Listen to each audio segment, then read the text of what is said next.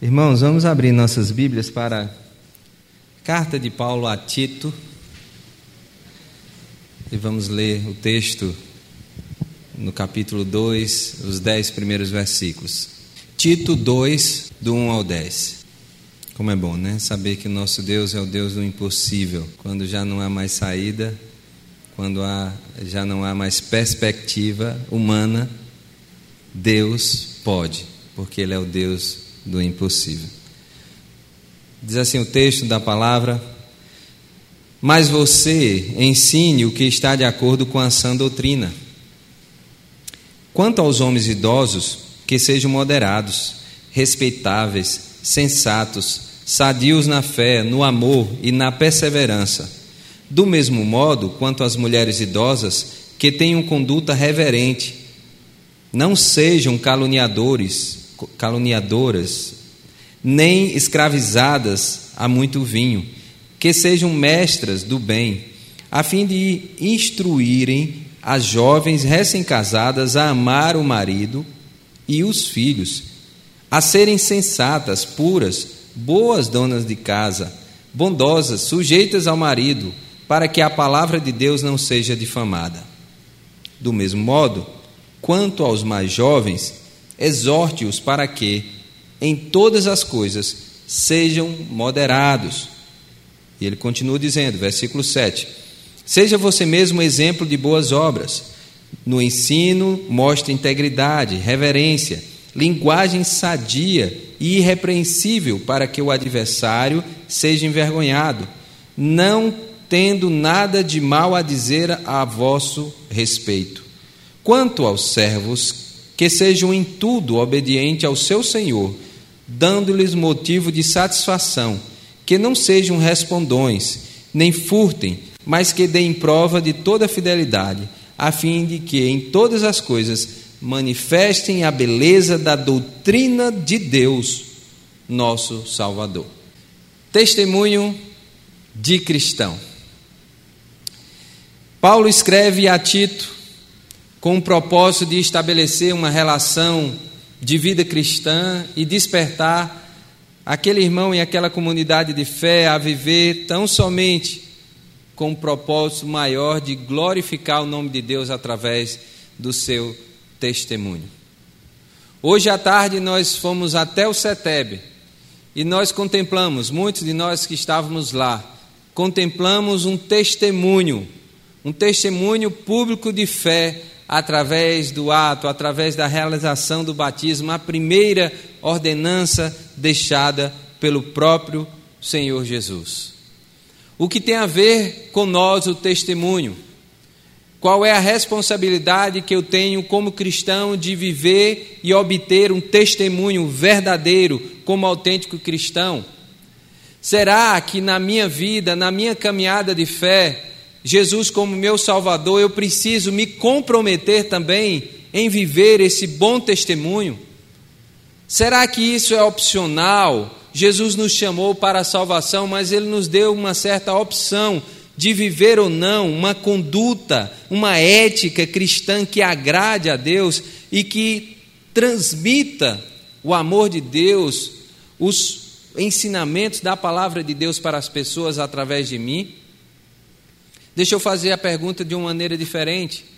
Será que Deus, Ele quer me usar quer usar o meu testemunho para alcançar outras pessoas, para que tenha o mesmo conhecimento de Deus, que tenha me, os mesmos relacionamento de amor com o Pai por meio de Jesus Cristo? A resposta, inegavelmente, é sim. E eu creio que nenhum cristão vai ter, nem, tenha, melhor dizendo, nenhum tipo de dificuldade em considerar que o seu testemunho ele precisa ser e deve ter uma autenticidade e deve ser colocado como prioridade na sua vida, na sua jornada. Muitas pessoas, meus irmãos, deixam de fazer muitas coisas devido ao seu testemunho. Muitos de nós deixam de assumir certas posturas por entender que temos um testemunho a zelar, uma pessoa a zelar, que está atrás de nós, que é muito maior do que todos nós, que é o próprio Cristo. Muitos de nós têm submetido à sua vontade, à vontade do soberano Deus, por entender que o seu testemunho de fé contribui para que mais e mais pessoas conheçam do Senhor e Salvador Jesus Cristo. Nesta noite, eu gostaria de compartilhar em breves palavras alguns ensinamentos do apóstolo Paulo a Tito, que numa dimensão maior não é apenas para Tito, mas eu compreendo que é para mim e para você. Porque a ênfase dada pelo apóstolo é para que nós vivamos sim em novidade de vida é uma verdadeira batalha espiritual que nós travamos iniciando com, iniciando com nós mesmos, ou, ou diante das circunstâncias com a nossa própria carne, e depois continuando com o mundo hostil que estamos cercados. Observe que assim o apóstolo Paulo define o propósito pelo qual ele estava escrevendo. No versículo 2, ele diz: Tito 1 e 2, ele diz: Escrevo na esperança da vida eterna. Que o Deus que não pode mentir prometeu antes dos tempos eternos e no momento oportuno manifestou a sua palavra mediante a pregação que me foi confiada por ordem de Deus, nosso Salvador. Nós estamos aqui, irmãos, testemunhando no século 21 testemunhando do amor de Deus, testemunhando da graça de Deus, testemunhando da salvação que temos em Jesus, porque outras pessoas lá atrás testemunharam do seu amor para conosco. Hoje, eu e você, nós temos a responsabilidade de testemunhar, de dar um bom testemunho de fé, um bom testemunho de cristão para as pessoas que nos rodeiam. No versículo 1, Paulo diz: é para promover a fé que é dos eleitos e o pleno conhecimento da verdade. A busca é para que Deus, a vida, a minha vida, manifeste a presença de Deus através do meu testemunho. Essa ênfase do estilo de vida completo, integral, essa ênfase que a palavra de Deus nos diz, de uma inteira disposição de agradar a Deus, de colocar Deus em primeiro lugar e acima de todas as coisas, é um princípio muito estabelecido e muito claro nas Escrituras. Então, gostaria de pensar um pouco nesta, nesta noite sobre como podemos fazer para viver esse testemunho cristão, já que sabemos que sim, é necessário, é importante e é essencial para a nossa vida como servos de Deus, cumprir este propósito? Como podemos ser cada dia mais luz e sal diante dessa geração, se não for pelo nosso testemunho, se não for pela, pela ação de Deus em nós, que faz com que nós mudemos não apenas de pensamentos, mas de ações, de comportamentos e de atitudes?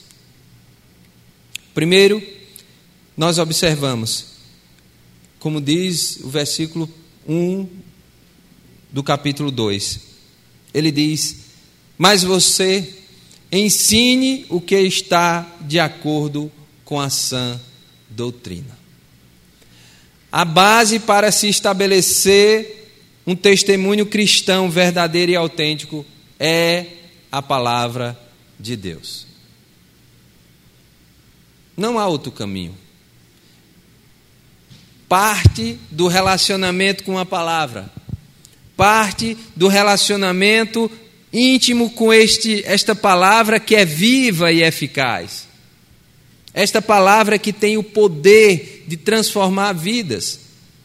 Irmãos, a palavra de Deus é a extensão do próprio Deus. Se hoje nós conhecemos mais ao Senhor, conhecemos mediante a Sua palavra. Eu sei que tem pessoas que até dizem que tem certos tipos de experiências, que conhece Deus pela natureza. Nós contemplamos Deus pela natureza. Nós contemplamos Deus por tudo que Ele criou, pelas maravilhas que Ele fez, isto é verdade, mas a ideia de ensino, de doutrina, de instrução, de regra, de procedimento, é através da Sua palavra. O mesmo Paulo, ele escreveu a Timóteo, 2 Timóteo 3 e 16. Ele diz assim: Toda escritura é inspirada por Deus e útil para o ensino, para a repreensão, para a correção, para a educação na justiça. Olha o propósito, versículo 17: a fim de que o homem de Deus, o servo de Deus, seja perfeito e perfeitamente habilitado para toda boa obra. Paulo está falando de testemunho cristão.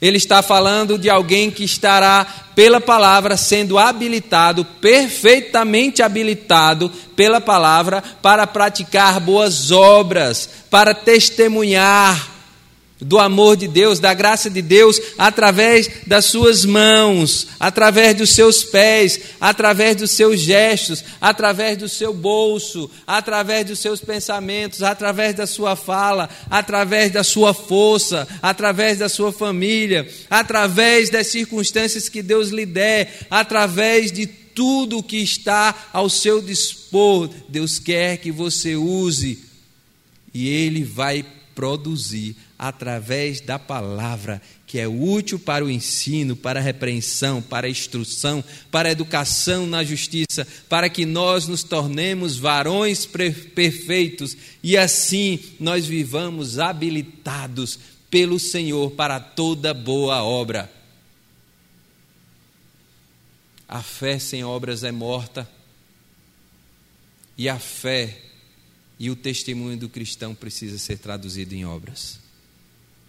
Não são as obras que salvam, isso é muito claro para todos nós. Mas o salvo em Cristo Jesus, como consequência dessa nova vida, ele gere, ele, ele gerencia a sua vida baseada na prática das boas ações, das boas obras, como consequência de alguém que já é salvo. Por isso que Tiago, e uma das ênfases na carta de Tiago, é de mostrar aos irmãos que não poderiam apenas querer uma fé, um conhecimento teórico da fé, se de fato as obras não acompanhassem aquilo que ele professava. A sua profissão de fé deve vir acompanhados de atitudes de arrependimento, de confissão, de humildade na presença do Senhor.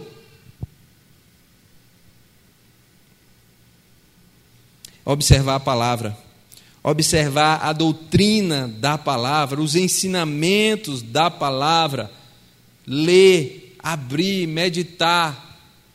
Uma das coisas que nós, como mais velhos, vou me considerar assim, mais de 10, 20, mais de 20 anos, mais de 30 anos de caminhada cristã, uma das coisas, um dos perigos que nós temos é assim. Ah, eu já li a Bíblia algumas vezes não preciso ler mais esse texto eu já tenho um conhecimento razoável da palavra de Deus. Isto é engano. Porque a palavra de Deus, ela se renova a cada leitura, a cada momento, e ela diz algo. Quantos de nós já tivemos experiência de ler aquele texto e depois voltar para ler aquele texto novamente e dizer como Deus falou profundamente comigo e eu não tinha entendido a exegese, o ensino, eu não tinha entendido a raiz do que Deus estava querendo me falar, e agora eu percebo, porque a Escritura, as Escrituras sagradas, é a palavra de Deus, é a regra de fé e prática do cristão. João 5, 39.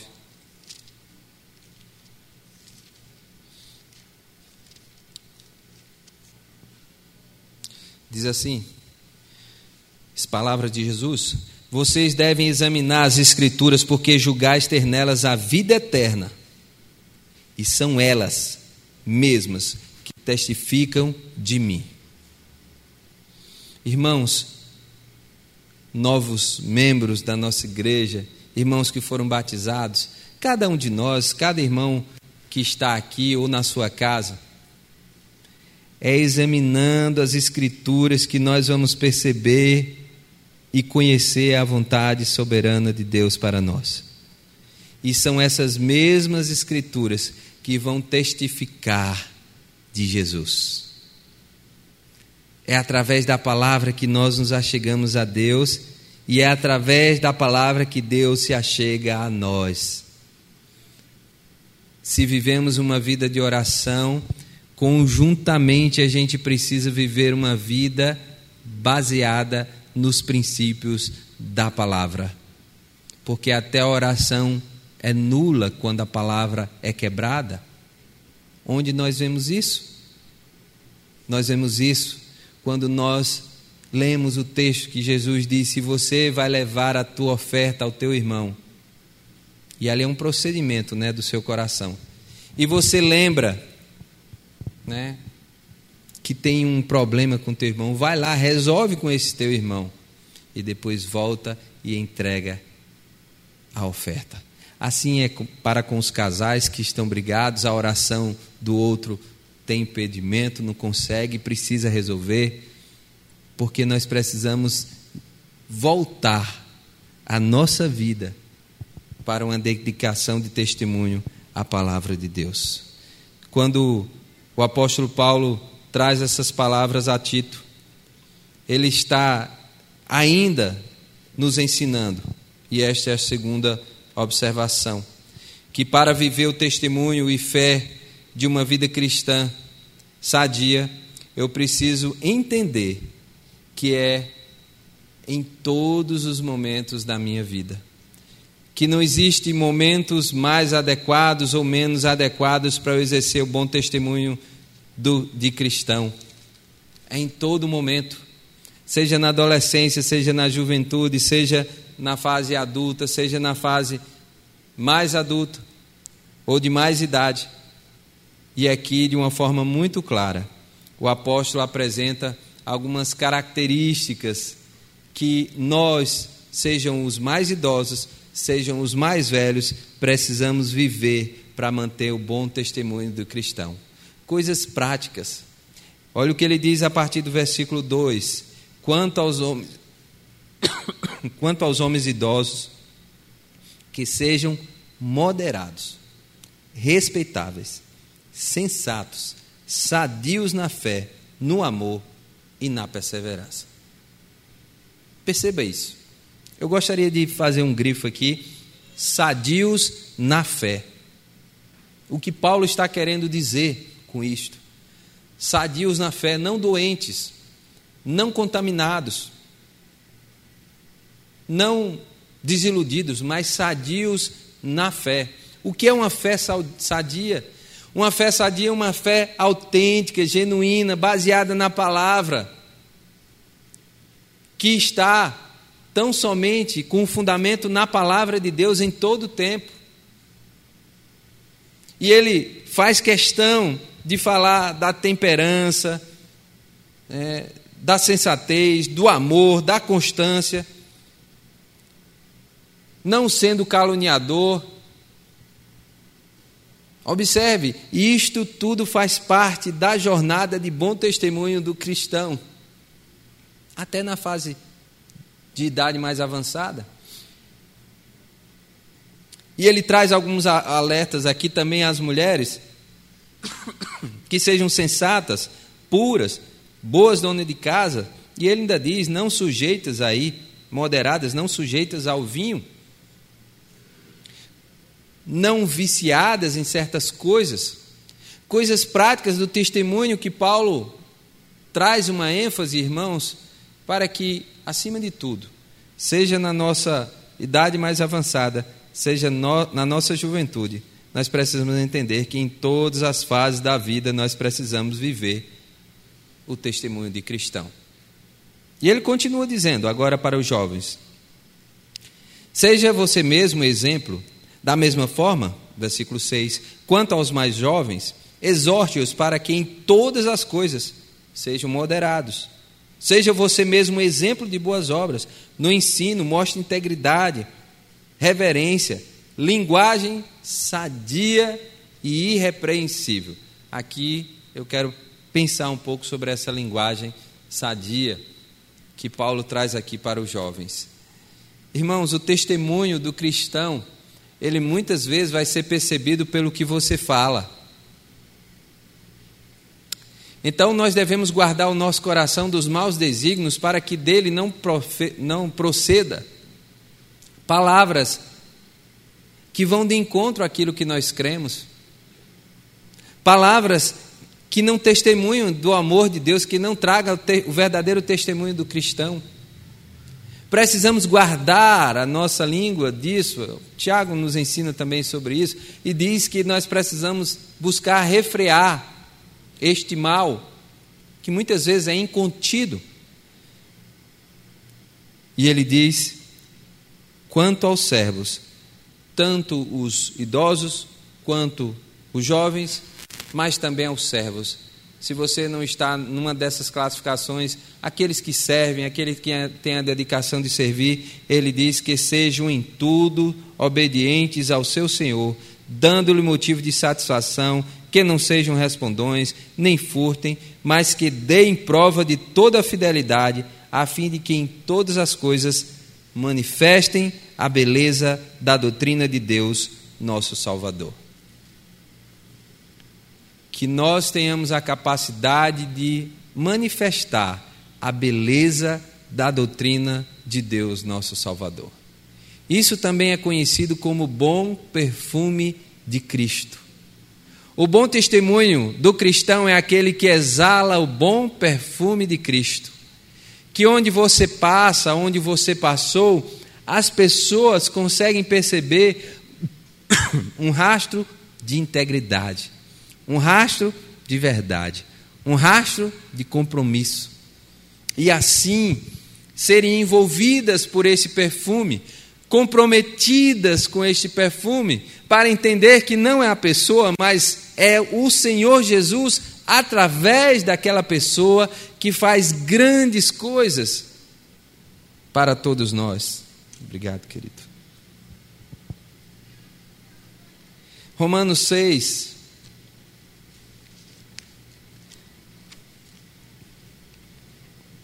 Versículos 4 a 8, palavras também do apóstolo Paulo, carta de Paulo aos Romanos.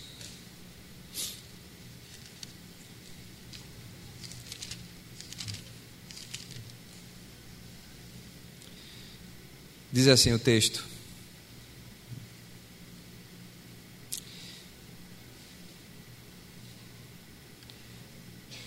Fomos sepultados com ele na morte pelo batismo, para que, como Cristo foi ressuscitado dentre os mortos pela glória do Pai, assim também nós andemos em novidade de vida. Versículo 5.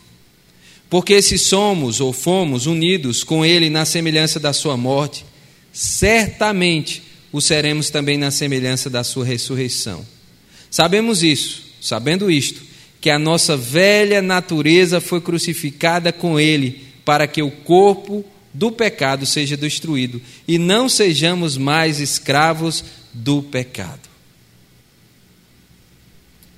Isso fala de testemunho, de vida transformada, que já não mais está submetida à mortificação do pecado, mas juntamente com Cristo ressuscitou e exala o bom perfume de Cristo. Meus amados, para viver o bom testemunho do cristão, é preciso entender que há um preço a ser pago.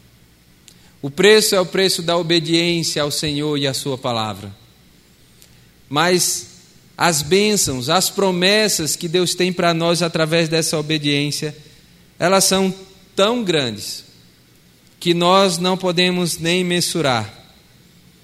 Apenas receber, através das porções da palavra de Deus, o que ele nos ensina, que o mais importante para a vida do cristão não é saber a sua própria vontade, para as coisas, para os seus desejos, para os propósitos do seu coração, mas ainda maior que a sua própria vontade para aquele que quer viver um testemunho do verdadeiro cristão, é saber a vontade de Deus para a sua vida. É saber os propósitos de Deus, o propósito do Senhor para a sua existência, para a sua caminhada. E Jesus nos responde em Mateus 5, versículos 14 e 15, e eu já estou caminhando para o fim.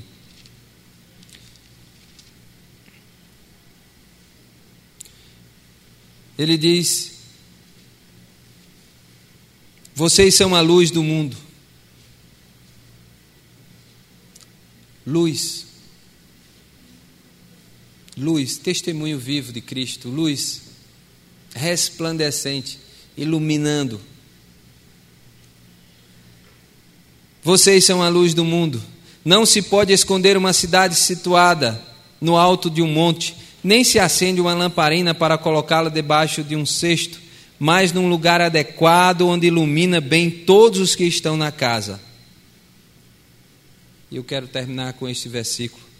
Assim brilhe também a luz de vocês diante dos outros, para que vejam as boas obras e que vocês que vocês fazem e glorifiquem o Pai de vocês que está nos céus meus queridos irmãos que foram batizados nessa tarde. Assim brilhe a luz de Cristo no meio de vocês. Vocês agora são faróis. Vocês, desde que aceitaram Jesus, se tornaram estes que brilham a luz do próprio Cristo. A palavra diz claramente que o testemunho do cristão ele não vai ficar no alqueire, ele não vai ficar no local encoberto, mas ele vai ficar visível para que as pessoas não apenas alcancem no olhar, mas alcance também no bom perfume de Cristo, no exalar deste perfume, na prática de boas obras, nas ações de gratidão diante do Senhor. Que tudo isso, que essas boas obras que vocês fazem, glorifiquem o Pai de vocês que está nos céus. E assim todos nós, como cristãos, que possamos desenvolver a cada dia o testemunho vivo daquele que vive em nós, refletindo a luz daquele que é a resplandente luz, que é o próprio Senhor Jesus Cristo. E que assim, meus irmãos, diante de tanta escuridão, diante de tantos momentos escuros e difíceis que passamos, em cada um desses dias escuros, em cada uma dessas noites escuras, a luz de Cristo brilhe, a esperança brilhe, o amor brilhe, e nós possamos glorificar o nome do Senhor pela prática das boas obras para a glória do seu nome. Nós podemos, sim, mediante o poder estabelecido por Jesus. Ele nos instruiu e nos capacitou através da Sua palavra e continua nos capacitando, mediante o Seu Espírito Santo, a viver como luz que brilha. Somos luz. Somos luz. E por ser luz, nós vamos resplandecer em toda e qualquer trevas que vierem sobre nós. Deus é contigo, Deus é com a sua família. Cremos que daqui, desta turma de batizados, sairá grandes líderes da Igreja de Jesus e que o nome do Senhor será glorificado.